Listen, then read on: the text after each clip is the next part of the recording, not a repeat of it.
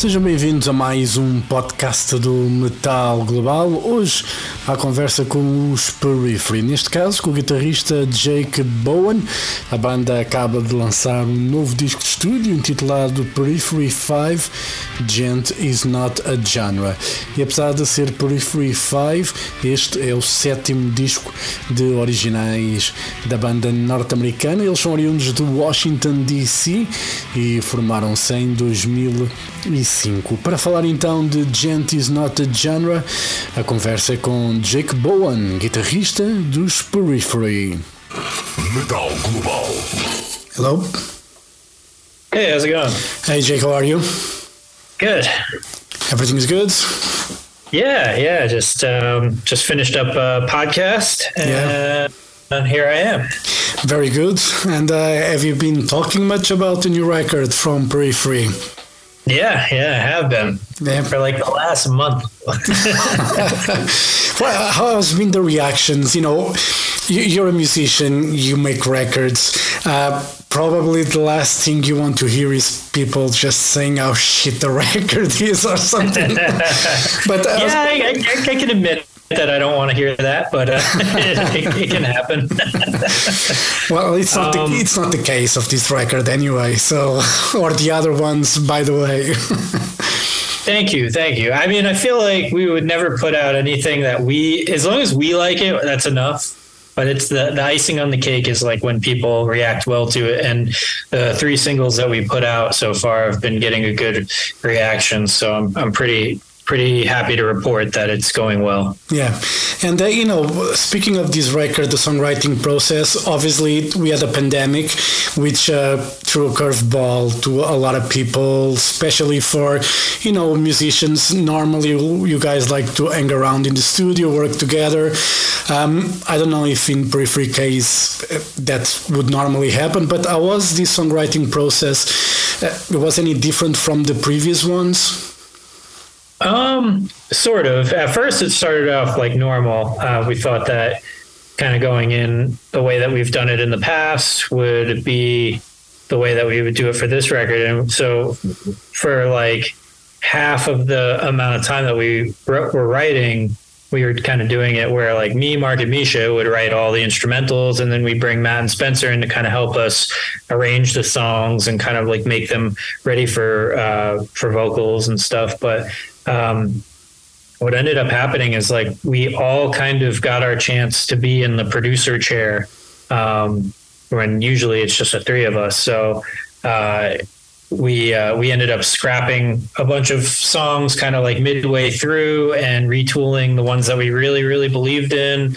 And um, it was a bit of a tough process, if I'm f- completely honest about it. It was. Uh, you know, when we realized that we didn't really have the record we thought we did, you know, kind of starting over in a sense was uh, was a bit of a tough pill to swallow. But um, the record is better because we did that and we took the time to kind of really take a close look at what we were doing and and trying to refine our process to make a follow up to Periphery 4, which we kind of all regarded as like, all right, that, you know, if we can make it as good as Periphery 4, then we've succeeded. And um, uh, we didn't have that, and, you know, midway through. And then we kind of fixed that. And I think now we have a better record than Periphery 4. So I'm glad we did it. I'm glad that, you know, even though it was tough, I'm Yeah. glad that we, we spent time with it. And you know, having the frame of mind that okay, you have Periphery Four, which was, which was an amazing record. Uh, having that in mind, you know, to make it as good, did it take the focus or put the pressure in you guys that you kind of lost, you know, a bit of you know what you guys enjoy anyway of making? Yeah, that's a good observation. I, I think like that's an important thing to not try to dwell on too much and just enjoy the act of writing music. I mean, the main reason we all are in periphery together is because we enjoy working together. And um, it can, when you run into a situation where you're like trying to focus on um, making the best album you can, you really do run the risk of kind of taking the joy out of it. And there were moments where like a few of us were like, damn, what are we going to do? Like, this is not, this is not fun like it usually is.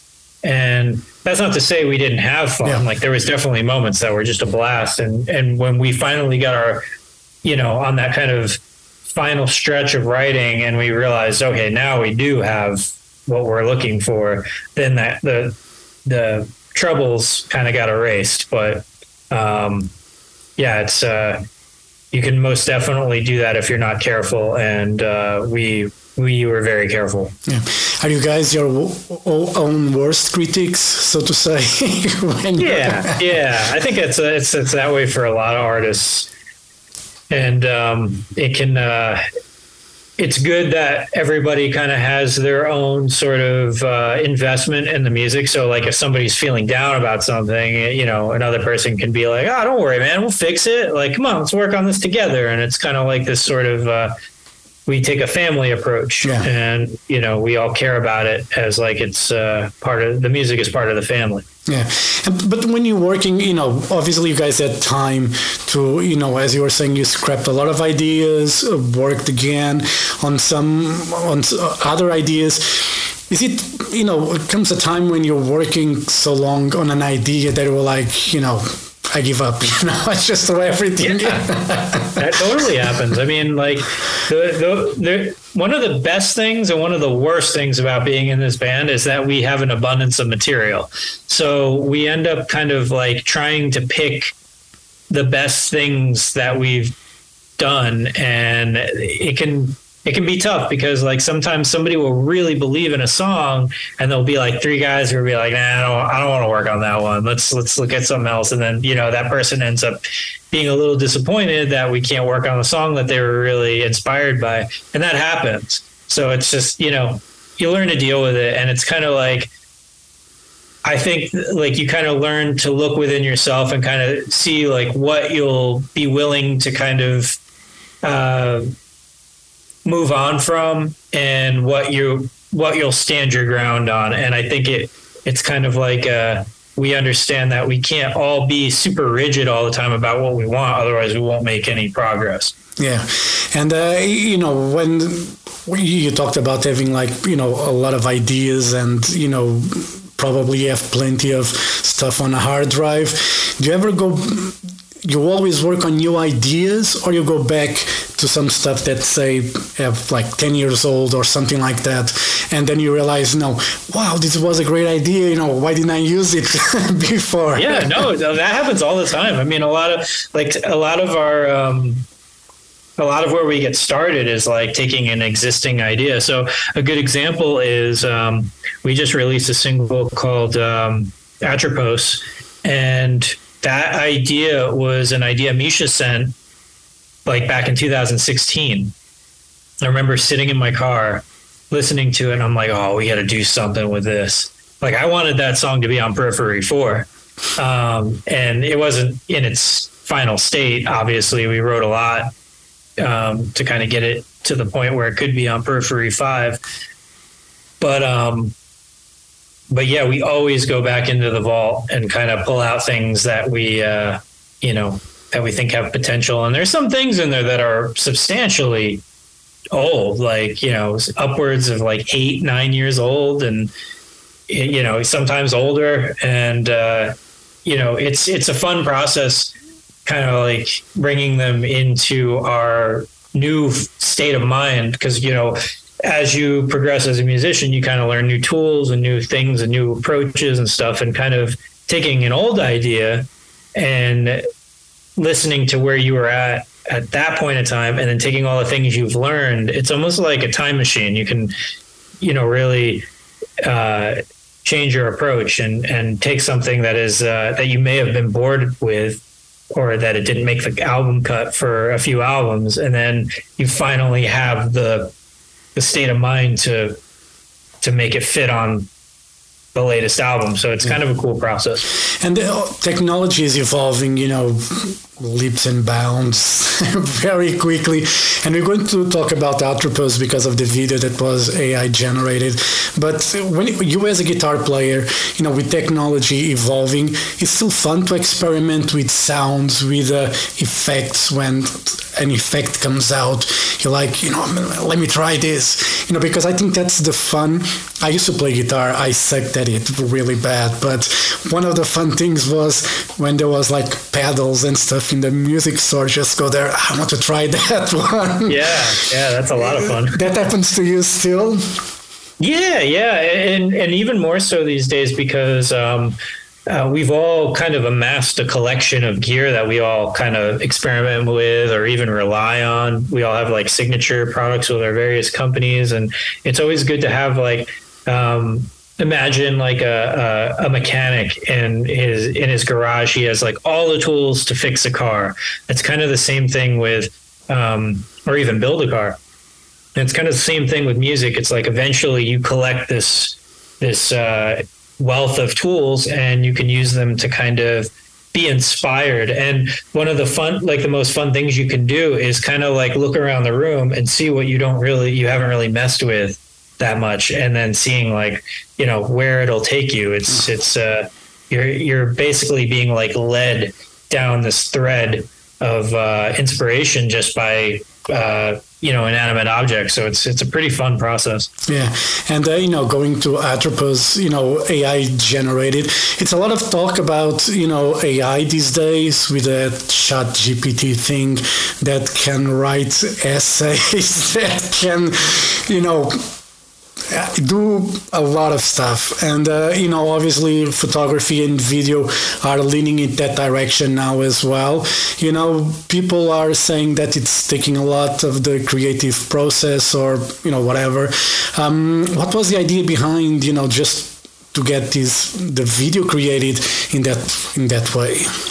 Yeah um, so with with the atropos video we um, we got the concept pitched by a friend of ours, uh, Rod, and um, the idea was uh, he was showing us examples of this technology. So it's it's shot with real footage, and then it, the AI, an AI algorithm is then prompts are entered into an AI program that kind of like superimpose this imagery over the uh, footage that we shot. So we hired, a, you know, some actors, and um, the footage was shot around LA, and uh, and then in post, then this AI algorithm is then uh, superimposed over. Um, over the the footage so in a sense it's kind of like a hybrid of like traditional sort of filmmaking and then kind of bringing in this sort of new emergent technology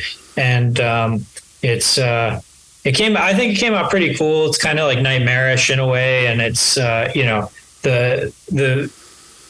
It's interesting because the subject of the video is kind of on the nose. It's like everybody's kind of obsessed with their phones and yeah. um, everything that's like going on around them, even though the world's kind of falling apart. And it, you know, it's like people aren't really paying attention.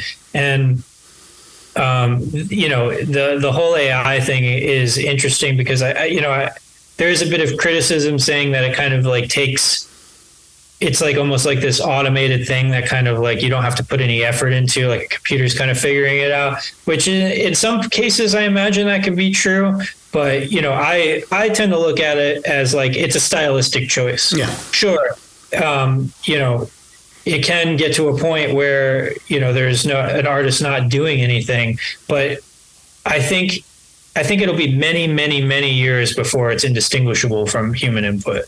So, as far as uh, uh, we're concerned, this video it's more of a stylistic and aesthetic choice rather than like kind of leaning on this technology to make something for us easily. Because it really was it wasn't easy to make and it was quite expensive.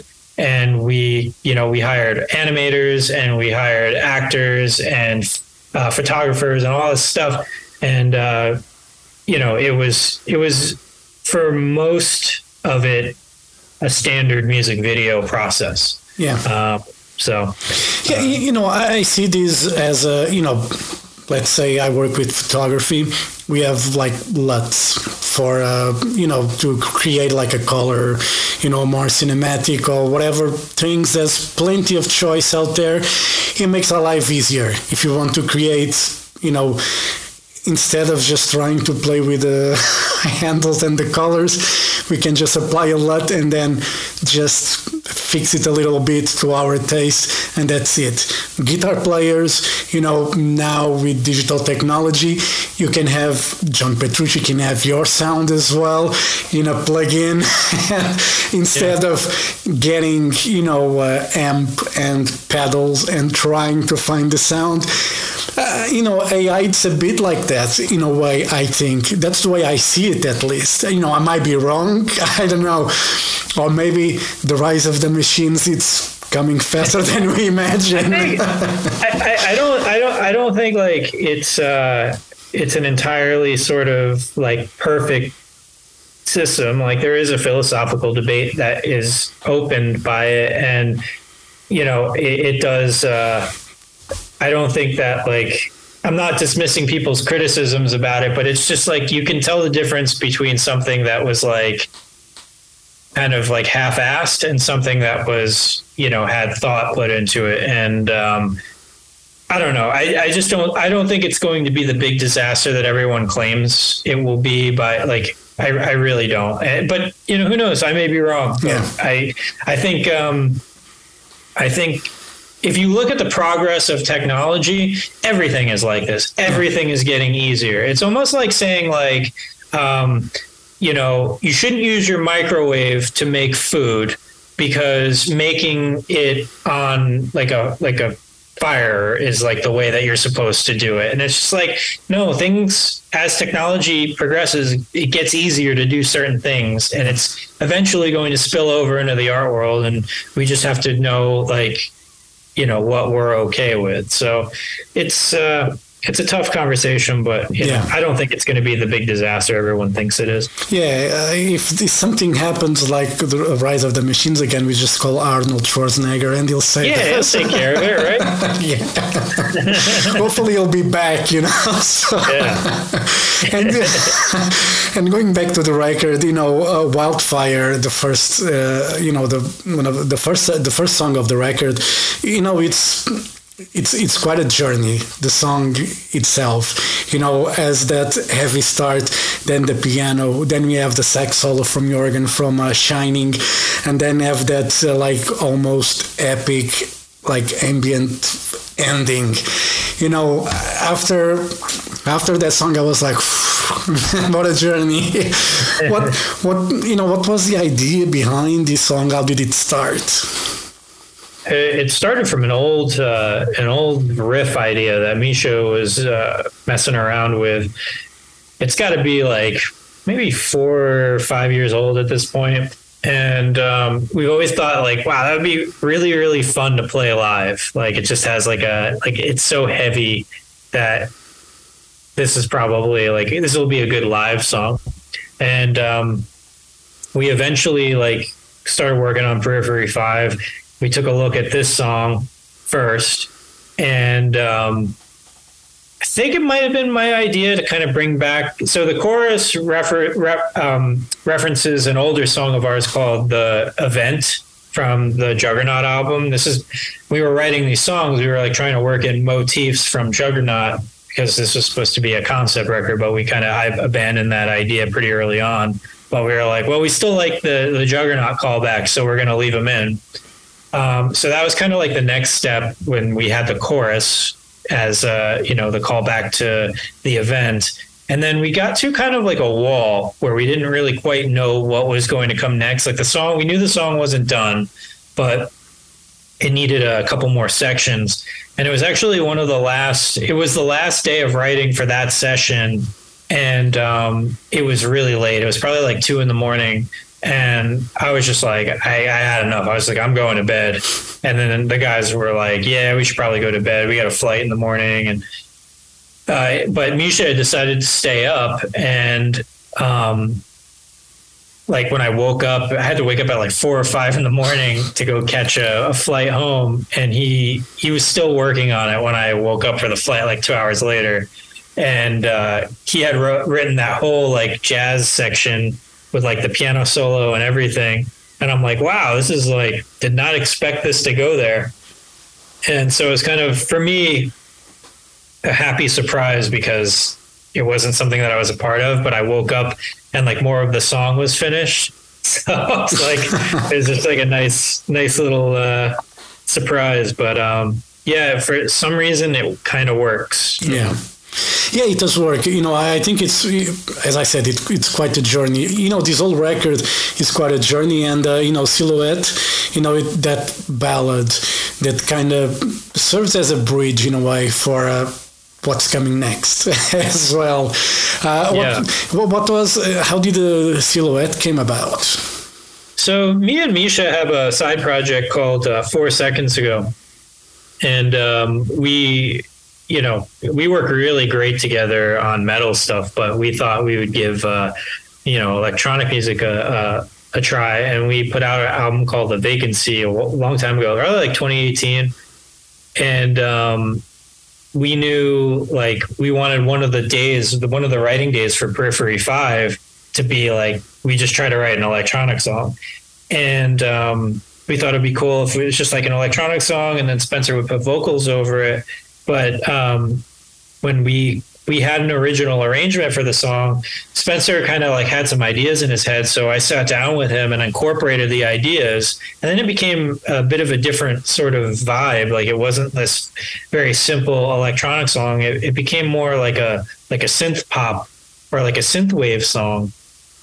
And uh, yeah, that was kind of like an example of something starting out one way, then something somebody hearing something in their head another way, and then you know sitting down and kind of shaping the song into that. So I'm really happy that one made it on the record. It's probably going to be pretty divisive because Yeah. metal fans can be pretty fickle with that kind of stuff, and uh, it's just kind of if if you really like if you like all of the the sounds of periphery the electronic side can't be ignored Yeah. so um, i'm happy it made it and i think uh, spencer made it even better Yeah, you know, I uh, a week ago or something, I saw Electric Callboy here in Portugal, and uh, you know, as you might know, it's a very like techno electronic, you know, with heavy guitars and stuff like that. And you know, everybody had a ball, and there were like a lot of metalheads there. They probably won't say they were there, but I saw them.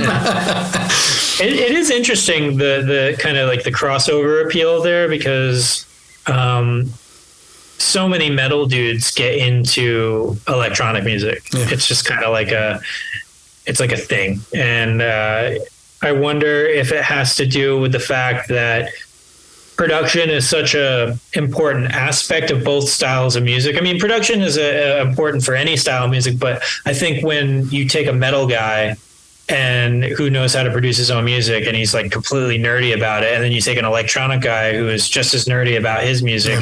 There's a lot of like sort of uh, shop talk and sort of crossover appeal and respect because they both kind of like take um, a lot of technical knowledge to make these things come to life. Yeah, and you know, music is music at the end of the day. It's you know, and we're going to the title of this record because uh, djent is not a, a genre.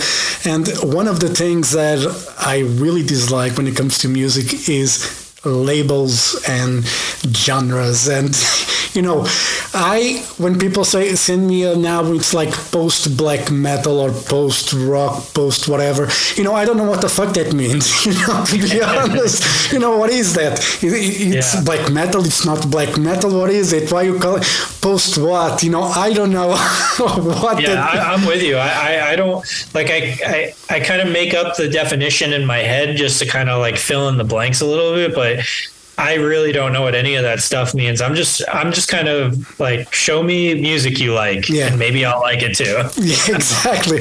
And you know, for you know, for the title, djent is not a genre. Why do you guys went with uh, with that? I'd say the biggest reason is because we had like hundreds of other titles that we just weren't all happy with, and that was like the first one where like, yeah, this might piss some people off. Let's go with that one. uh, but we don't like actually like like w- we embrace the whole djent thing now. Yeah. Like, it, I, I don't think we ever didn't not embrace it. It's just I think it's kind of funny because it just doesn't.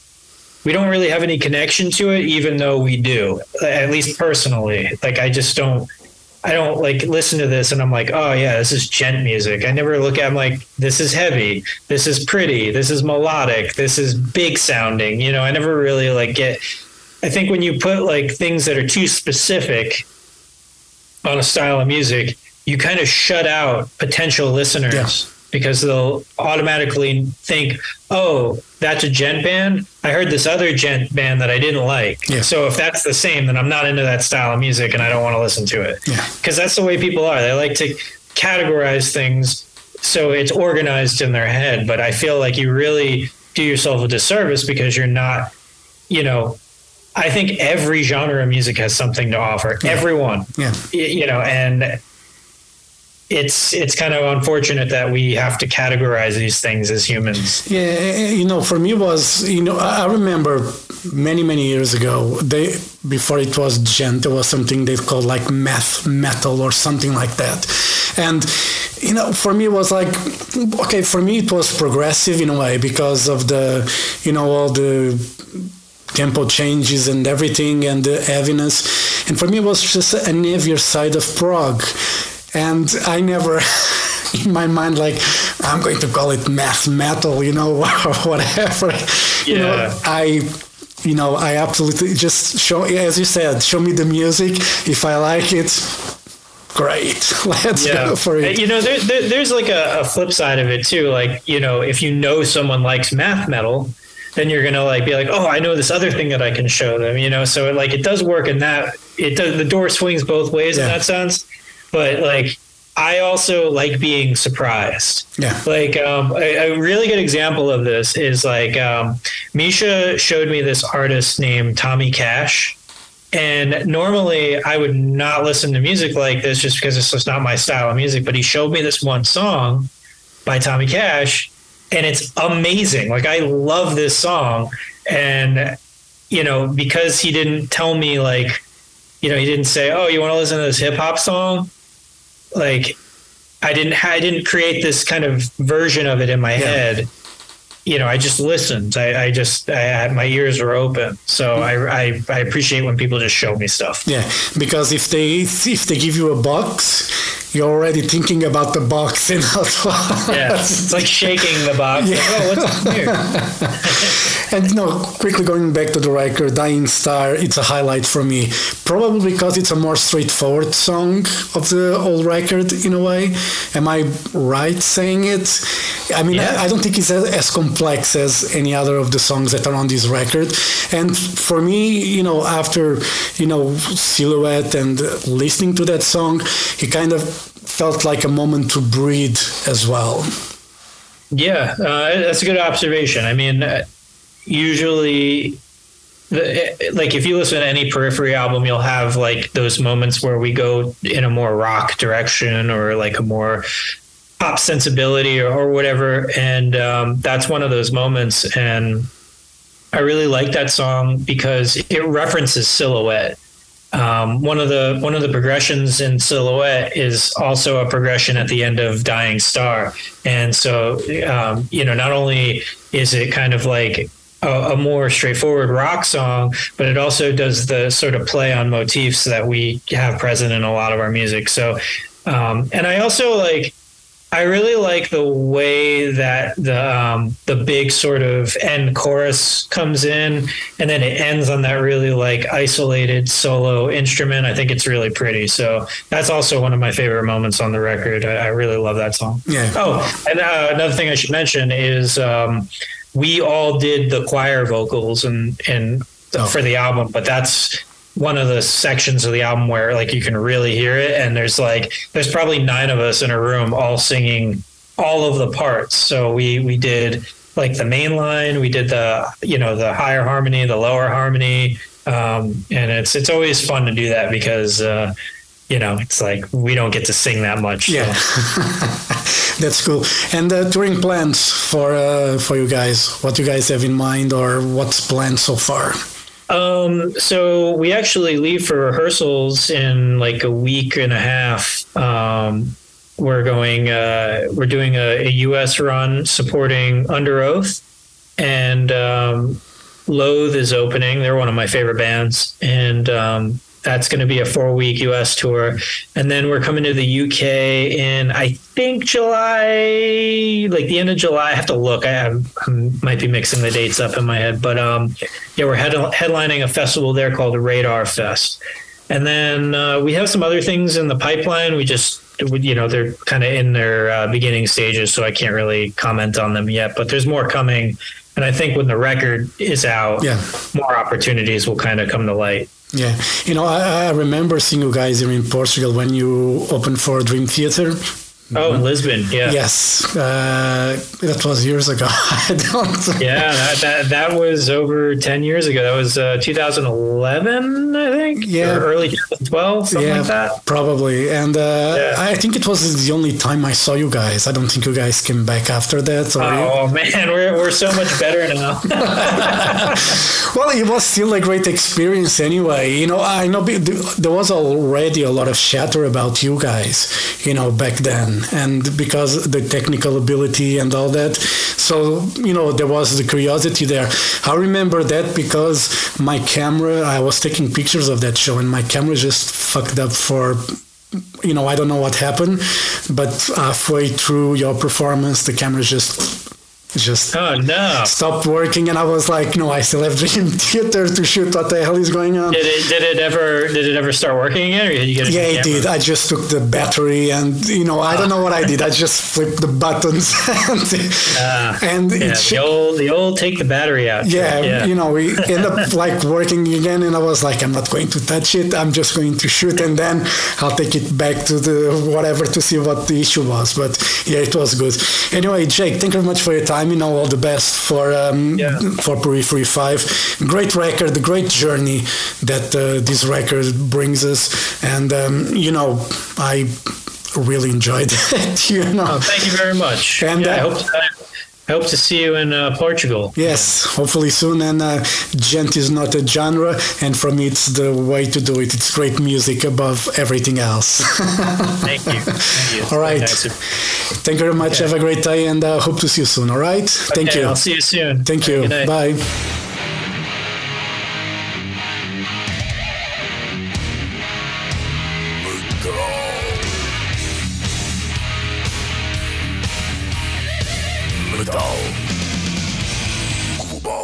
Metal Global foi conversa com Jake Bowen, simpático Jake Bowen, guitarrista dos Periphery, para falar então da novidade Periphery 5, Gent is not a genre. Este programa está disponível com as músicas que passam, um programa normal, se assim se pode dizer, está, está disponível na RTP Play.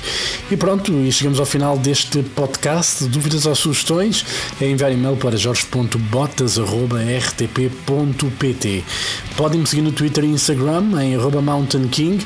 Podem fazer like na página de Facebook do Metal Global e também seguir o Metal Global Podcast em Apple Podcasts e no Spotify, que deve ser isso que estão a fazer neste momento. Estão a ouvir obviamente este podcast numa dessas plataformas de streaming. E pronto, eu volto no próximo podcast.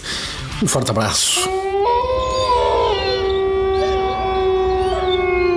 Children of the night, He will live through the centuries to come, as I have lived. Good night.